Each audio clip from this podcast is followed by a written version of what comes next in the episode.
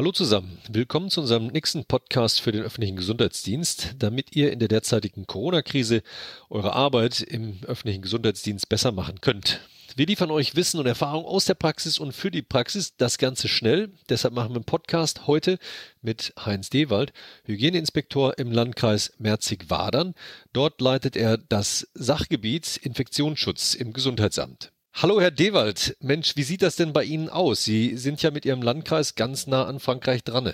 Ja, es sieht eigentlich momentan noch relativ entspannt aus, was die Fallzahlen betrifft. Wir haben jetzt 16 Fälle, bestätigte. Mhm. Aber die Bevölkerung ist sehr, sehr beunruhigt, was die Pendler von Luxemburg ins Saarland und umgekehrt, als auch die Pendler von Frankreich ins Saarland und umgekehrt betrifft weil die Leute haben Angst, dass die Covid-19-Fälle bei uns eingeschleppt werden. Und da der Pendelverkehr ja von den Grenzschließungen nicht betroffen ist, ist das Risiko natürlich wesentlich höher als normal. Mhm. Ja. Erzählen Sie doch mal, wie so ganz konkret so ein Tag aussieht von jemandem, der als Hygienekontrolleur nennt sich das, was Sie machen. Was machen? Erzählen Sie doch mal, was Sie machen und wie so ein Tag bei Ihnen aussieht. Also im Moment sieht der Tag so aus, als wenn wir vom Satellit beobachtet werden. Sobald hier im Amt das Licht angeht, morgens um sieben, stehen die Telefone nicht mehr still. Mhm.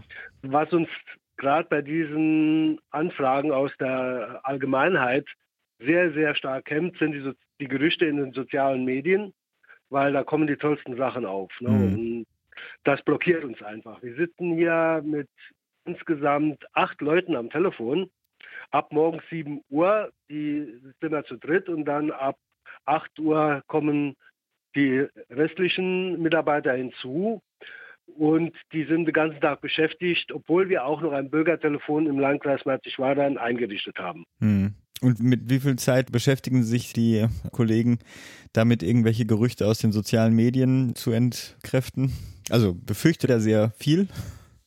Also es sind, denke ich, mindestens 60 Prozent wow. der Anrufe. Wow. Ja. Also wir haben den regulären Dienstbetrieb eingestellt. Wir werden unterstützt von unseren Sozialarbeitern, vom Zahnärztchendienst, vom Jugendärztchendienst und machen eigentlich im Prinzip sonst nichts mehr wie Covid-19 zu bearbeiten. Hm. Aber was machen, denn dann, was machen denn dann die Sozialarbeiter aus dem sozialpsychiatrischen Dienst in so einer Situation? Also wie arbeiten Sie mit denen zusammen und haben Sie die ausgebildet? Wir haben die ausgebildet, die haben von uns eine Checkliste bekommen, was sie abfragen sollen und dann auch vielleicht noch ein bisschen in die Tiefe gehen, damit es überhaupt was ist für die Fachabteilung. Mhm. Und da wird vorher schon ein bisschen aussortiert. Aber im Endeffekt landen dann doch noch eine große Anzahl von Fällen bei uns, die wir dann weiter bearbeiten, äh, nachfragen, bestimmen, wird ein Abstichgesetz gemacht oder nicht. Dann müssen die Abstriche gemacht werden. Wir nehmen bis morgens 10 Uhr die, Abs äh, die Meldungen an. Äh, dann machen wir einen Cut.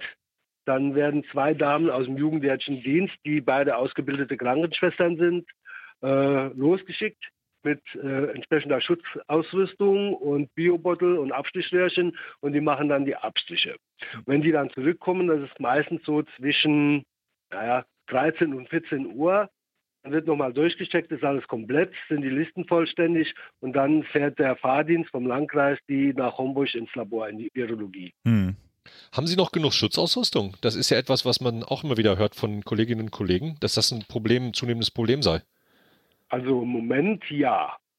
Das heißt, wir haben heute noch von unserem Katastrophenschutz FFP3-Masken bekommen. Handschuhe haben wir sowieso genug. Schutzbrillen, also als Augenschutz, haben wir die Visiere, die man sehr gut desinfizieren kann. Das geht ja jetzt bei Ihnen auch schon ein bisschen länger. Ne? Was haben Sie, wenn Sie sagen würden, so haben wir angefangen, jetzt machen wir Sachen schon anders. Was haben Sie gelernt oder wo haben Sie sich schon auf die Situation aktuell eingestellt? Was machen Sie anders als noch vor drei Wochen?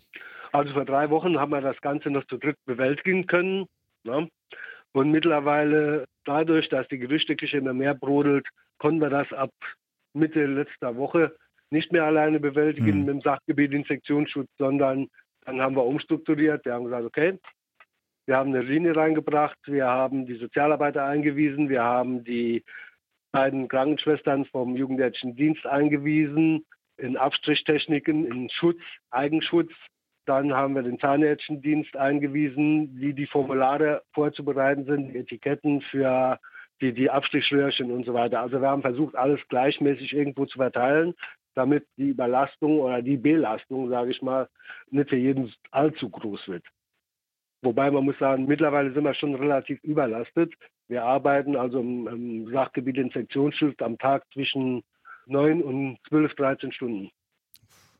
Also Sie haben die Zeit, sag ich mal, wo, wo es noch möglich war, schon dann auch genutzt, um sich vorzubereiten auf das, was kommt, ne? indem Sie Ihre Kollegen eingewiesen haben, die Personalkapazitäten aufgebaut haben. Ja, so ein bisschen, ne? Ja. so höre ich daraus. Ja, das war abzusehen. Und als dann, wie gesagt, die Grenzen zu Luxemburg und Frankreich geschlossen worden sind und klar war, dass die Pendler nicht ausgenommen werden können, weil viele Pendler aus Frankreich und Luxemburg bei uns im Gesundheitssektor arbeiten, in Krankenhäusern und also Pflegeheimen, aber auch viele aus dem Saarland nach Luxemburg pendeln, die mhm. dort arbeiten. Und es abzusehen war erstens, dass die Unruhe größer wird und zweitens, dass die Fallzahlen ansteigen werden. Wie gesagt, im Moment sind wir noch gut dabei, aber wir denken im Moment nur noch von Tag zu Tag. Mhm. Was planen Sie denn? Also Tag zu Tag denken ist ja gut, aber wenn Sie jetzt sich vorstellen, was in ein oder vielleicht drei Wochen ist, wie bereiten Sie sich darauf vor? Was machen Sie jetzt gerade? Also, wir haben heute im Krisenstab beschlossen, dass wir vom Landkreis Unterstützung bekommen, Personal. Das werden wir jetzt baldmöglichst einarbeiten. Die werden mit dieser Checkliste vertraut gemacht und dann werden die vorne in den Vortragsraum, den haben wir schon umfunktioniert. Da sind drei Arbeitsplätze mit Internetanschluss, alles drin und die werden dann unser Team verstärken. Auch werden wir das Abstichteam verstärken. Da haben wir auch noch ein paar Ressourcen bei uns im Amt. Sind Sie involviert in die Vorbereitung der Krankenhäuser auch bei Ihnen im Landkreis? Ist das bei Ihnen eine Aufgabe de, des Gesundheitsamtes im Saarland? Also ja, es, es gibt ja den Pandemieplan des Saarlandes, der momentan ja noch sehr schnell überarbeitet werden muss. Das ist aber am Laufen. Es wurden bereits die Krankenhäuser informiert. Wir waren vor Ort haben uns das angeschaut und haben denen noch ein bisschen Unterstützung gegeben, was sie noch anders machen können.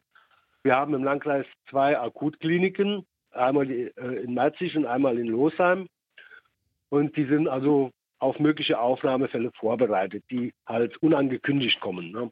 Es gibt natürlich zwei Schwerpunktkliniken für schwierige Fälle. Das ist die Universitätsklinik in Homburg und das Klinikum Winterberg in Saarbrücken. Wenn also schwerwiegende Verläufe sind, werden die dort mit einem entkannten Rettungswagen hingebracht. Bei Ihnen ist ja, sag mal, zwei Ländergrenzen, also mit Luxemburg und Frankreich. Wie funktioniert so eine Abstimmung über die Grenzen oder geht das alles über Berlin? Nein, also mit Luxemburg geht es eigentlich, äh, sage ich mal, sehr gut bis auf das, dass die Luxemburger Staatsbürger, die bei uns wohnen, mal kurzfristig in der Quarantäne gestellt haben, ohne uns Bescheid gesagt zu haben. Das haben wir dann so nebenbei erfahren, aber das haben wir mittlerweile geklärt. Also die Luxemburger Kollegen verständigen uns sofort, wenn irgendwas ist, was uns mitbetrifft und umgekehrt auch. Mit Frankreich gestaltet sich die Zusammenarbeit halt etwas schwieriger, weil Frankreich hat ja diesen Zentralismus. Ne? Und so läuft das über das Ministerium, die ganze, der ganze Informationsaustausch. Wobei Zentralismus doch etwas ist, was in Deutschland gerade alle wieder fordern, ge gefühlt. Ja? Also Sie sagen, wenn alles zentral gesteuert wird. Also man sieht, dass in solchen Fällen mit Sicherheit nachteilig ist, weil die, die Behörden vor Ort die sind nicht flexibel genug. Ja, ja. Und man hat ja bestimmt schon gehört, oder das AKI hat ja schon veröffentlicht, dass die Region Grand Est auch nicht mehr abstreicht und keine große Kontaktpersonen-Nachverfolgung macht. So kommt es auch schon mal vor, dass deutsche oder Saarländer, die in Frankreich wohnen, bei uns anrufen, wir haben Angst, können wir vorbeikommen, streicht er uns ab. Hm. Im Ausnahmefall waren das zwei Menschen, die in ähm, Pflegeberufen arbeiten, haben wir das natürlich angeboten und gemacht, sie sollen vorbeikommen, wenn sie noch über die Grenze kommen. Ja. Aber dann haben wir das gemacht, die waren beide negativ mhm. und die haben die Ergebnisse auch ihrem Arbeitgeber vorgelegt und dürfen nach Ende der Inkubationszeit werden sie durch den Arbeitgeber nochmal abgestrichen und dann dürfen sie arbeiten. Wenn Sie jetzt mal an Ihre ganzen Kolleginnen und Kollegen in Deutschland, in den anderen Landkreisen denken, von den Erfahrungen, die Sie jetzt gemacht haben, was, ist, was sind Ihre Ideen, was die anderen jetzt mitnehmen sollten? Ich denke mal, dass da jedes Gesundheitsamt seine eigenen Verfahrensweisen entwickelt hat und auch Personal aus anderen Fachbereichen wie zum Jugend wie Jugendärztlicher Dienst, Zahnärztlicher Dienst mit hinzugezogen hat oder Sozialpsychiatrischer Dienst. Man kann es nur empfehlen, strukturierter zu werden, also dass man das Ganze besser durchorganisiert. Wir haben jetzt zum Beispiel eine Erfassungsliste, so eine Art Tagebuch gemacht, in die dann die entsprechenden Personen, die die Berechtigung dafür haben, Eintragungen zu machen. Die können auch parallel da drin arbeiten. Das wurde von unserer EDV so eingestellt. Und dann kommt immer, wenn man die Liste schließt, Kollege so und so hat geändert. Und dann weiß man, ah, es war noch mehr in, an dieser Liste am Arbeiten, dann macht man es wieder auf und dann sieht man, was gemacht worden ist. Das erleichtert also sowas wie das Arbeit. Einsatztagebuch, oder was ist das? Ja, sowas so ähnliches, ja. Okay. Ja, also das, hat, das erleichtert uns die Arbeit sehr, vor allen Dingen die Kontrolle. Es gibt keine Doppelmeldungen mehr, es gibt keine, äh, keine Missverständnisse. Ja. Können Sie dem Druck, der Arbeitsdruck, und der wird ja nicht weniger werden wahrscheinlich in den nächsten zwei, drei Wochen, können Sie dem noch standhalten oder wie bereiten Sie sich darauf vor? Also uns wurde vom Landkreis Merzischwaran schon sehr, sehr große Unterstützung zugesagt aus allen Bereichen, weil die haben ja für, auch für den Publikumsverkehr geschlossen, genau wie wir. Und die haben natürlich jetzt zum Teil Homeoffice-Plätze eingerichtet, aber es ist natürlich noch Personal da, was jetzt natürlich weniger zu tun hat. Ne? Und da wird auf freiwilliger Basis wurde heute nachgefragt und spontan hatten wir vier Freiwilligenmeldungen, die uns ab nächste Woche unterstützen. Ne? Super.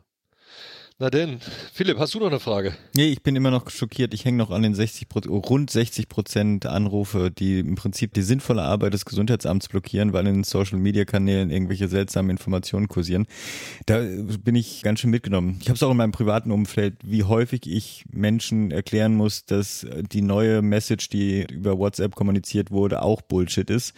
Es ärgert, muss ich sagen. Ich kann nur aus eigener Erfahrung sagen, ich wohne in einem 1200 Seelendorf? Und ich habe mir mittlerweile selbst eine Ausgangssperre verhängt, mhm. weil man kann nicht mehr auf die, auf die, Straße gehen, man kann nicht mehr irgendwo einkaufen gehen. Die Leute kennen sich ja gegenseitig in so einem Dorf. Ne? Mhm. Äh, man wird ständig angehauen. So, wenn das Telefon klingelt und ich kenne die Nummer nicht, gehe ich gar nicht mehr ran. Ne? Mhm. Ja, aber was man noch sagen muss, wir haben also pro Landkreis jetzt im Saarland, der Regionalverband, eine eigene Rufbereitschaft eingerichtet die halt auch mit Diensthandys ausgestattet ist und die praktisch die lokalen Fälle, die abends oder am Wochenende auftreten, bearbeiten und hm. abwickeln. Ganz schöne Struktur geschaffen. Mensch, mal ja, viel Kraft. Oh, Ihnen. Super. Herr Dewald, vielen Dank, dass Sie sich die Zeit genommen haben, mit uns zu plaudern. Kein Problem, gerne. Danke, danke. Gute Woche noch. Tschüss. Tschüss. Tschüss. Mensch, Philipp, 60 Prozent ne? Telefonate ne? wegen Anrufe, die einfach nicht sein müssten, was natürlich dann die Ressourcen überfordert, das ist schon echt krass. Aber was mich beeindruckt hat, die machen da irgendwie alles richtig. Ne? Die haben einen Krisenstab, die bauen ihre Infrastruktur auf, die haben Leute frühzeitig geschult. Mhm. Das sieht für das Krisenmanagement ziemlich dufte, also ziemlich toll aus. Ich bin beeindruckt. Ich hoffe, die sozialen Medien werden, äh, vielleicht kriegen die Leute eine Ausgangssperre in den sozialen Medien. Schauen wir mal, wie das laufen könnte. Äh, Können einen größeren, aber, hey. größeren Effekt haben als eine, eigentlich eine tatsächliche Ausgangssperre, ja. Einfach mal WhatsApp ja. und Facebook und sonst was abschalten. Richtig. Und nur noch, oder nur noch relevante Nicht-Fake-News durch, genau. durchfiltern lassen. okay, Wunderbar. danke dir. Und immer schön die Hände waschen. Tschüss. Hände waschen. Ciao, ciao.